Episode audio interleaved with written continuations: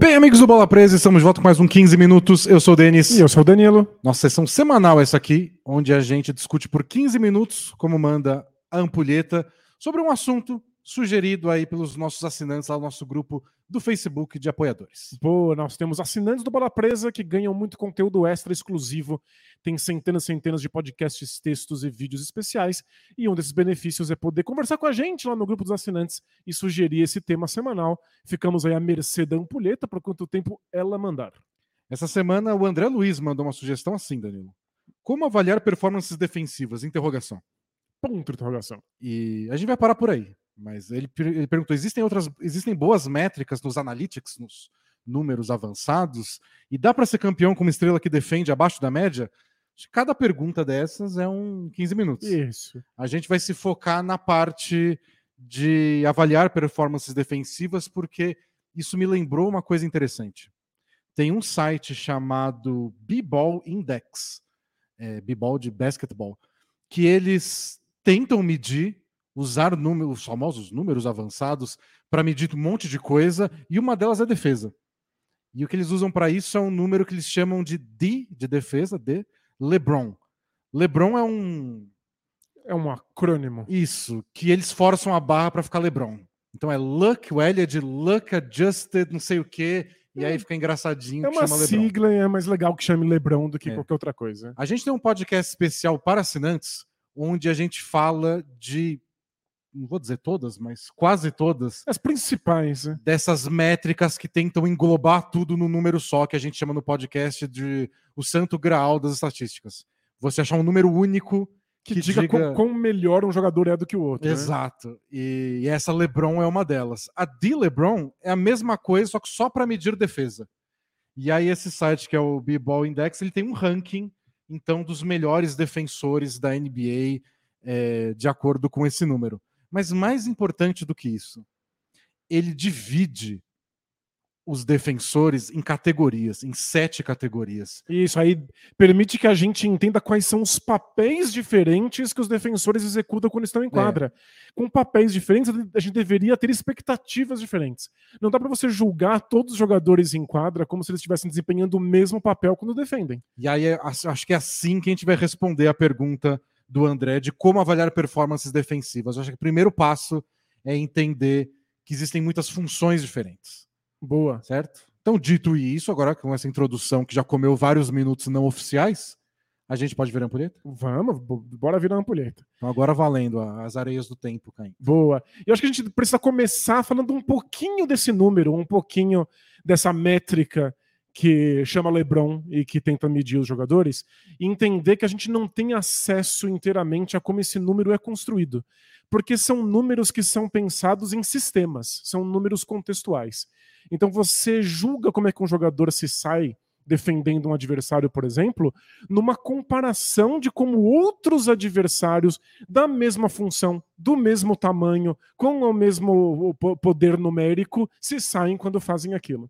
Então, o número não tem um valor em si. Não é como se dar dois tocos seja imediatamente melhor do que dar um toco. Você tem que comparar com a função que ele executa, quem é o adversário, como os outros jogadores se saem marcando aquele adversário. E o número não é totalmente revelado como eles chegam nesse, nessa fórmula final, porque é o produto deles. Claro, eles vendem um algoritmo que É. consegue calcular esse monte de variabilidade, né? Para eu pegar esse ranking completo aqui que eu vou falar para vocês, eu paguei 5 dólares.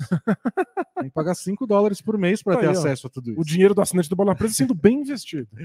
E, e que você falou de comparação, tem, tem várias comparações dentro, então comparação com outros jogadores da mesma posição ou da mesma função quando eles fazem aquilo, qual é o matchup dele, que tem esses dados, até a NBA disponibiliza, quem tá marcando quem durante cada pedaço do tempo. Mas tem a comparação também do resultado final, né? Porque e se eu te falar que o Nick Claxton tem um D LeBron de 3,36? É, o que isso significa, né? Nada, né? É, Mas você vai descobrir que é o segundo maior número da temporada. Atrás Perfeito. só do Jaron Jackson Jr. É que nós, nós assistimos tanto basquete que nós somos treinados a entender qual é o impacto de 5 pontos, qual é o impacto de 30 pontos, qual é o impacto de um ou de três tocos. Quando você está criando uma métrica nova, a gente não tem critério de É, comparação. então você só tem a, a comparação com os outros que estão sob os mesmos é, passando pelo mesmo critério. Perfeito. Então a gente pode dizer que um é o primeiro, que o outro é o décimo, e é isso que importa. O que eu achei mais interessante da lista completa, o Jaren Jackson Jr. é o melhor defensor da temporada, segundo essa métrica, seguido pelo Nick Claxton, depois o novato Walker Kessler, do Jazz. Quem diria? Que detonou com o Wolves ontem. O Pois time é. que o draftou. E o Gobert saiu machucado porque tá velho. Nossa, que foi cruel, foi cruel com o Wolves. Muito difícil. E curioso, né? Que eles abrem mão do Gobert e recebem um pivô que tá aí, em terceiro É. lugar defensivo da temporada. Aí depois vem o Biombo, embora o Biombo suma da lista se você coloca um filtro De minutos. de minutos, porque ele joga menos tempo. Evan Mobley, Miles Turner, Brook Lopes, o que todos eles têm em comum? São todos jogadores de garrafão. A característica, quando você vai lá nos, nos sete posições que eles colocam de defesa, é, o- quase todos eles são cadastrados como Anchor Big. Big, de um jogador de garrafão, e o Anchor de âncora mesmo, é o cara que fica lá embaixo da cesta. O único que não entra nesse, nessa categoria é o Nick Claxton, que eles colocam como Mobile Big. Então ele é um jogador alto de garrafão, mas mais é, móvel no sentido de Vai até o perímetro. marca, troca marcação, marca jogadores de perímetro, marca alas, marca armadores quando tem um pick and roll e troca a marcação. Então, de todas as posições que a gente vai falar, eu acho que a gente pode começar com essa, que é o anchor big, Perfeito. porque segundo a própria métrica, é o que tem mais impacto na defesa, é o mais importante. É, e isso conta um pouco sobre como os times gostam de defender, a ênfase que eles dão nos papéis defensivos. Então, um desses papéis é ser essa âncora que fica embaixo da cesta, dentro do garrafão, e que os outros defensores tentam afunilar na direção desse jogador, para que esse jogador tenha a última palavra na movimentação ofensiva do adversário. Então é ele quem desvia os arremessos, quem contesta, quem dá os tocos, quem tromba, quem cava as faltas. E vários times gostam de ter esse jogador. Gostam de que ele seja o ponto central de suas defesas. É como se os outros defensores estivessem trabalhando para que essa âncora defensiva pudesse finalizar o trabalho. Eu posso ser agressivo no perímetro, porque se o marcador passar por mim, tem esse cara me protegendo atrás. Eles até colocam ao descrever essa função que a versatilidade defensiva desse cara não importa tanto, Uhum. e nem o- a, a qualidade do matchup, quem ele tá marcando individualmente. Porque ele tá lá para proteger a cesta. Então não importa, não. Quem é o pivô adversário que você vai marcar hoje? Ele nem vai receber tanto a bola, tanto faz. É, Se não que for o Jokic e o Embiid, você nem vai marcar post-up de verdade. os últimos anos eh, imortalizaram na nossa cabeça a ideia do Brook Lopes fazendo esse papel. Porque é um jogador que é um pivô muito alto, com bom timing de tocos, mas que quando colocado no perímetro, ele ignora o perímetro, ele recua, ele É, simplesmente anda na direção da cesta. Quem é o, o jogador que ele deveria estar marcando? Tanto faz, não importa. Muitas vezes os, times adversários colocam os pivôs que deveriam estar sendo marcados pelo Brook Lopes no perímetro para arremessar. E aí o Brook Lopes fica olhando ali, assim, de binóculo, mas ele marca de fato a cesta. Então é, é o importante de saber tudo isso, que é o, o tema do negócio, como analisar a defesa. Então é importante você perceber se a função desse pivô é ser a âncora defensiva. Então quando você vê o Rudy Gobert tomando bola de três nos playoffs, não é a função dele. A função dele não é parar essa bola. Você deveria estar julgando esses jogadores pelo número de tocos que eles dão, número de faltas que eles cavam, número de bolas desviadas, de arremessos alterados. E aí que vem uma métrica complexa como essa, que tem um algoritmo. Porque é difícil você medir em números quantos arremessos foram desviados. Quando o cara erra a bandeja dele, mas ele não tomou um toco, é só porque ele teve que É, o, mudar o corpo. o cara, em vez de fazer uma bandeja normal, ele jogou a bola no teto para fugir do toco. Fugiu do toco, mas acertou a cesta. Pois- E aí você só consegue descobrir se o defensor tá saindo bem quando você vê a porcentagem de acerto em bandejas daquele jogador contra outros defensores É. de aro. E aí você descobre que esse defensor em particular sai melhor nisso. E aí ele tá, vai subindo essa lista aí do LeBron. E aí, no caso do Gobert, você julga o time por não estar conseguindo dar conta de um esquema tático diferente. O caso do Gobert, não, a função dele é diferente. Isso, tem que pensar que a função é ser anchor, é ser o âncora parado embaixo da cesta. A outra posição. Ah, deixa eu só. Eu já falei, né? Eu acho que o- a maioria, mas o top 3 é Evan Mobley, Miles Turner, Brook Lopes. Aliás, o Jaren Jackson Jr., né? Tá em primeiro, mas ele não passava no filtro de minutos Isso, ainda. Ele não jogou pouco, mas deve, deve passar aí ao longo da temporada. Se Tá você tira o mais filtro tempo. de minutos, o Jaren Jackson é o primeiro disparado, mas como ele começou a temporada fora, se você coloca lá, sei lá, mil minutos disputados na temporada, ele não entra. Perfeito. Mas são, são, a maioria que eu falei são todos esses anchor bigs, então são os caras que você conhece, Evan Bob, o Miles Turner, Brook Lopes, e o Biombo e afins. E aí depois dele a gente tem os bigs móveis, os ágeis, os, ágeis. os caras que são pivôs, mas saem para marcar, e aí o Nick Lexton é realmente o, o líder, muito pela função do, do, do Brooklyn Nets que eles querem trocar a marcação, né? Então, a cada corta-luz, o Nets não tenta compensar. Não, troca a marcação. Não importa que o armador agora vai marcar o ala, o ala vai marcar o pivô, tanto faz. É, lembrando que trocar a marcação quando um corta-luz acontece, tira o tempo que um jogador ganha por ter recebido um corta-luz para arremessar ou para infiltrar. E você quebra muitas jogadas assim, né? Porque muitas jogadas desenhadas pelos técnicos usam o corta-luz para alguém ganhar uma vantagem de espaço mesmo. E se você vai trocando as marcações na hora certa, você não tem essa vantagem de espaço. O que você ganha é um matchup esquisito. É um cara alto marcando um baixo, um baixo marcando um alto. Perfeito. E aí a função do Nick Claxton é marcar caras bem diferentes dele. Isso, e aí o pivô nessa circunstância ele tem duas opções. Ou ele troca a marcação de fato, e aí ele vai marcar alguém que é mais ágil, que é mais baixo, que conseguiria driblar melhor, e aí ele tá numa situação bem desconfortável. Ou ele faz o que a gente chama de head, ele vai lá e dá um susto. Ele parece que vai marcar esse jogador mais baixo até que o defensor original se recupere. E aí ele pode retornar para o garrafão, que é o habitat natural é. desses pivôs. Então, para você descobrir se um cara é um bom pivô ágil, um pivô móvel, você leva esse tipo de coisa em consideração. Como ele sai marcando mano a mano individualmente o jogador que não é da posição dele, e como ele se sai nesse head, nesse susto, se ele compra tempo para o defensor original retornar. Então a mobilidade lateral começa a valer muito, versatilidade para marcar jogadores de características diferentes. Então, são essas coisas que você leva em consideração para avaliar uma performance defensiva desse cara. Perfeito. E aí são menos tocos, menos arremessos desviados, porque se ele está fazendo o trabalho dele bem feito, os arremessos sequer acontecem, já que ele está impedindo a jogada de acontecer. Então você pode ver o Claxton ser batido no drible, sei lá, pelo Damian Lillard. O Brook Lopes não vai ser batido pelo Damian Lillard no drible. Porque ele nunca vai estar nessa situação. Não, vai, se, o Lillard atacar ele, ele vai para trás. É. Então são funções bem diferentes. Então quando você estiver fazendo essa avaliação aí vendo o jogo na sua casa, tenta entender o que o cara tá tentando fazer. É a primeira coisa. Aí depois disso vai perceber se ele tá fazendo bem ou mal. Perfeito. E quando o Nick Claxton é batido no drible, o que ele faz? Porque faz parte do plano de jogo que eventualmente ele seja batido no drible.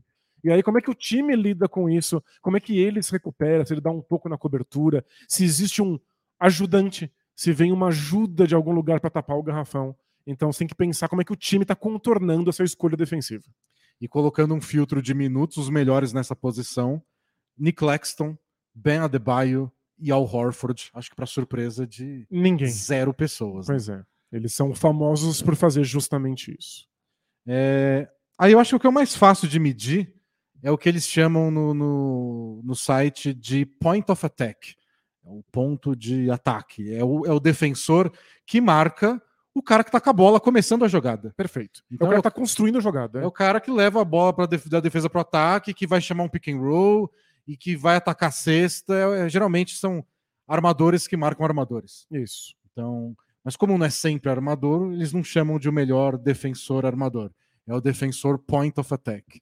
E aí você tem que não ser batido no drible, você tem que ser capaz de contestar eventualmente os arremessos que sejam criados pelo próprio armador adversário e uma característica fundamental e super difícil de medir em números, que é como esse jogador se sai no pick and roll. Como ele se sai tentando alcançar o adversário dele quando ele bate num quarta-luz.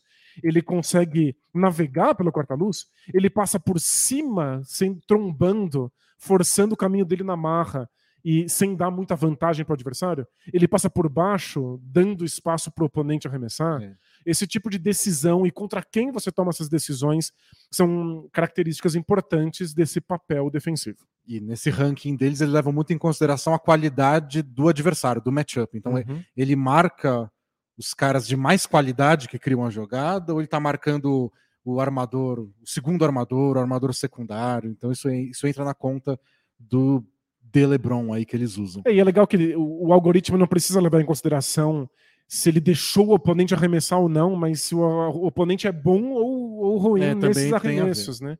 E nesse ranking, o melhor de todos, é o único que se enfia na- no ranking geral no meio dos Anchor Bigs, Alex Caruso. Que é- Disparado. Famoso por ser um dos melhores defensores de pick and roll de toda a NBA. Disparado mesmo. O, o D. LeBron dele é 2,31. Que, de novo.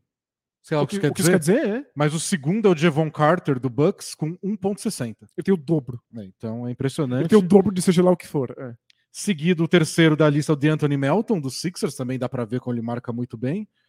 E não passa na barreira de minutos porque é um jogador desrespeitado, É, mas o quarto colocado é o Dennis Smith Jr.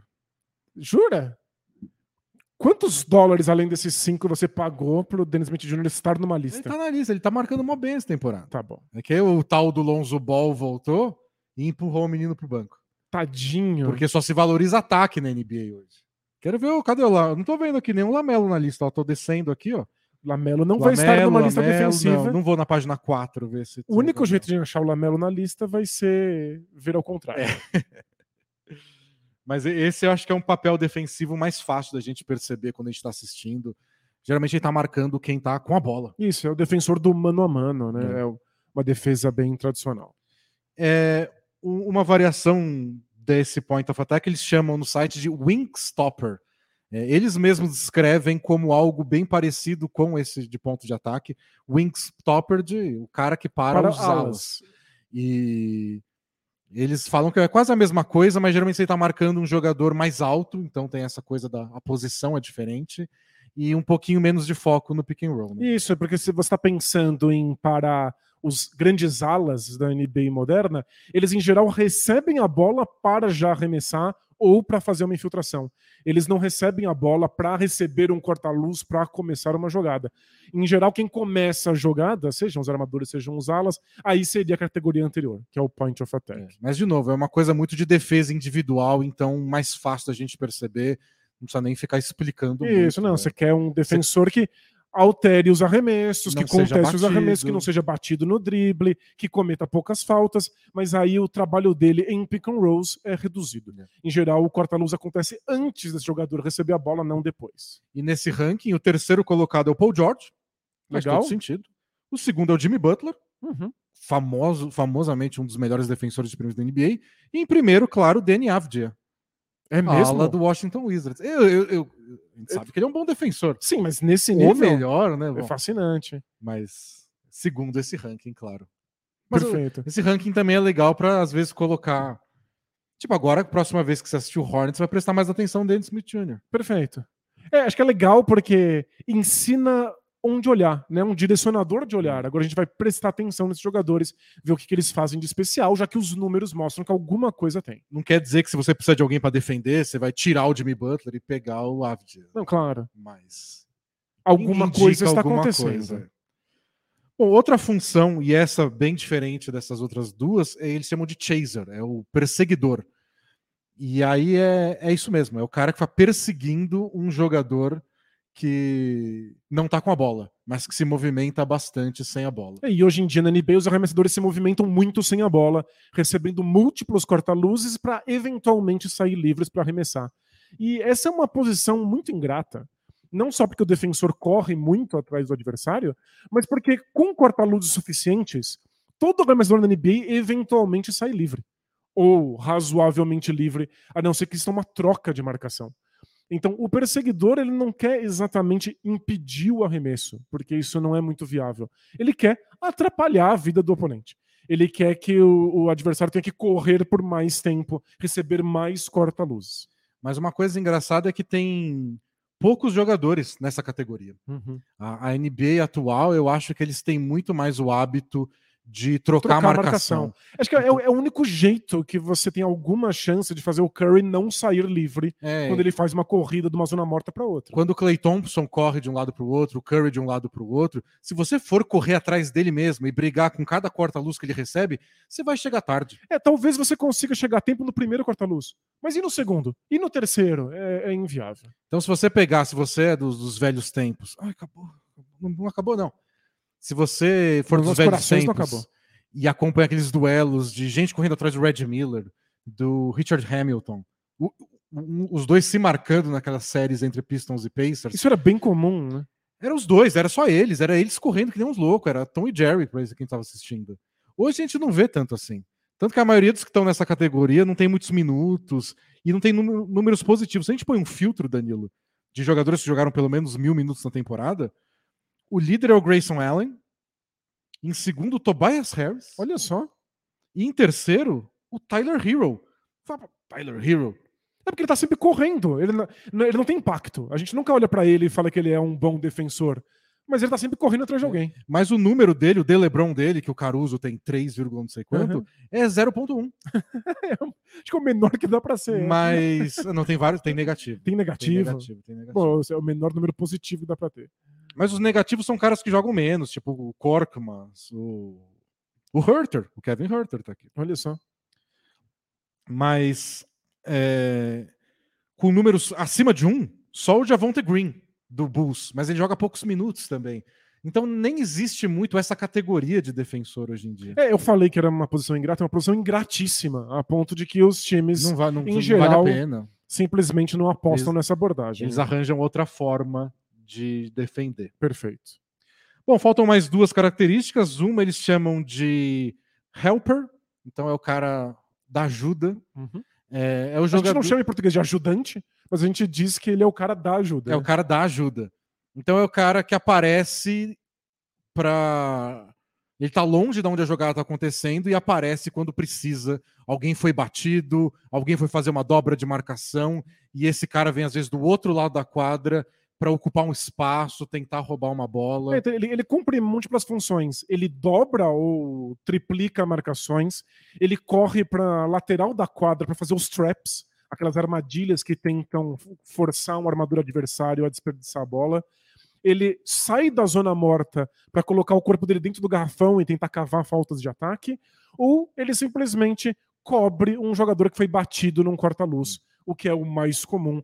Todo time tem a sua lista de helpers de ajudas selecionadas, caso alguém fique num pick and roll, por exemplo. E é um tipo de, de posição que você julga menos pelo por quem o cara tá marcando. Porque geralmente o cara da ajuda marca o pior jogador do outro time. Uhum. Então você vai, ah, como é que eu vou elogiar esse cara aqui se o time dele tá escondendo ele na defesa? Ele marca um cara que não tem nenhum tipo de impacto no É o ataque. pior arremessador, o cara que quase nunca recebe a bola, que não tem jogo de mano a mano. Mas é tudo para deixar ele livre para quando precisar dobrar num jogador mais importante ou ocupar o garrafão. Pra poupar ele pro ataque, às vezes também. Uhum. Então, às vezes, você julga a defesa dele considerando que ele precisa se esforçar no ataque. E os três líderes no, de categorizados como helpers no, no B-Ball Index é o Shea Gildes Alexander, o primeiro. Olha só. Em segundo, Kyle Lowry, o mestre de cavar faltas de ataque. Perfeito. E em terceiro, James Harden, que meio que se encontrou nessa função, porque as outras ele não executa bem. E o Harden é um ótimo exemplo de por que vale a pena a gente separar em tantas categorias diferentes. Porque ele é péssimo em várias, o terceiro melhor em uma delas. Uma só. Ele é forte e ele consegue fazer essa ajuda no garrafão muito bem. Inclusive, o Harden sempre foi um defensor bem razoável de garrafão. Mas não faz sentido colocar ele lá. Aí faz sentido se ele for a ajuda. Ele sai da zona morta, onde ele tá simplesmente parado, Marcando um cara que nem arremessa. que nem participa, e aí vai pro garrafão para dobrar uma marcação, para cobrir alguém que foi Pra cavar batido. uma falta de ataque. Perfeito. Então, isso é. E aí, por último, a gente tem uma variação do helper que eles chamam de low activity. Que É é, de- é o helper que não ajuda. É, Ele não ajuda ninguém. Ele tá só parado num canto. É o cara que menos participa da defesa. Então, ele é escondido pela defesa mesmo. Não é nem do tipo, você vai ficar aqui no cantinho, mas quando tiver uma jogada assim, você vai lá e vai para ajuda. Não, só fica no canto. É, tem vários jogadores que ficam tradicionalmente nessa posição na zona morta. E aí os de ajuda marcam a zona morta e quando precisa abrem mão dela para pisar no É, garrafão. Porque você precisa de uma leitura de quando sair para ir para ajuda, em que situações você faz isso, que situações você não faz. Esse Tem de- um, um, um tiquinho a mais de complexidade. Isso tem uma leitura de jogo necessária. O low activity, o defensor de baixa atividade, não precisa fazer essa leitura. Ele fica na zona morta e ele fica na zona É. morta. É E aí isso. os três líderes nessa categoria são Donovan Mitchell, o Jamoran e o Tyrese Halliburton. São os jogadores que atacam muito, gastam muita energia O ofensivamente. time não pode se dar o luxo dele ficar cometendo falta. Os três não são famosos pela defesa individual, assim. Então eles são mais poupados no canto.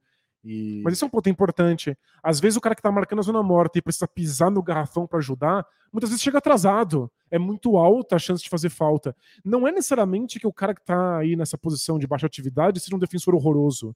Mas é porque ele não pode cometer faltas de jeito nenhum. Ele é importante demais do outro lado da quadra. E, e são caras mais baixos também. Então, vários desses jogadores de ajuda que a gente falou agora, os, os principais da lista até que são baixos, né? O, o Shea, o Lowry e o Harden. Mas são Mas jogadores vários. fortes. O, o Antetokounmpo faz essa função. Uhum. O Brook Lopes é o anchor big deles. O Antetokounmpo é o cara da É, ajuda. só que ele faz isso e dá um monte de tocos por jogo. Não vai lá cavar falta de ataque. Porque ele é gigantesco, é Ele muito vai- atlético. ele né? vai anular ataques inteiros. Então tem essa. O cara do low activity, não, ele só vai ficar na dele. Ele só existe. E aí a gente critica porque não é um bom defensor. Mas às vezes é exatamente o que precisa para que o resto do time funcione. Então, bom, é isso. Essa é a lista completa de funções defensivas que o B-Ball Index criou e eu acho muito útil para nossa interpretação de defesa. Isso, Qual que- esperar coisas diferentes, jogadores diferentes. Cada time tem um jogador que executa, às vezes, mais de uma função, dependente de que, qual quinteto está em quadra, e deve ser julgado de acordo. Perfeito. Vamos aprender a olhar para cada jogador com funções específicas, ao invés de julgar todo mundo pela mesma métrica. Exato. Embora fizeram uma métrica aí, se você quiser julgar por Isso ela aí, inteira. Aí tudo isso aí, vira bom. um número só, né? Que a gente não é consegue nem saber o que fazer se não comparar uns com os outros. Mas é isso. É isso, gente. A gente volta aqui quinta-feira para gravar o podcast ao vivo e agora estão rolando cortes aqui no canal. A gente achou a nossa editora aí e entrou ontem o pedaço do pré-podcast que a gente comenta por que, que o Danilo não entrou no último BBB. Não entrei por enquanto. Por Por enquanto. enquanto. Vocês No não 24. sabem se eu não vou entrar numa casa de vidro a qualquer momento. É isso. A gente se vê ao vivo quinta-feira ou sexta no Spotify, no seguidor de podcast favorito. Tchau. Tchau, tchau!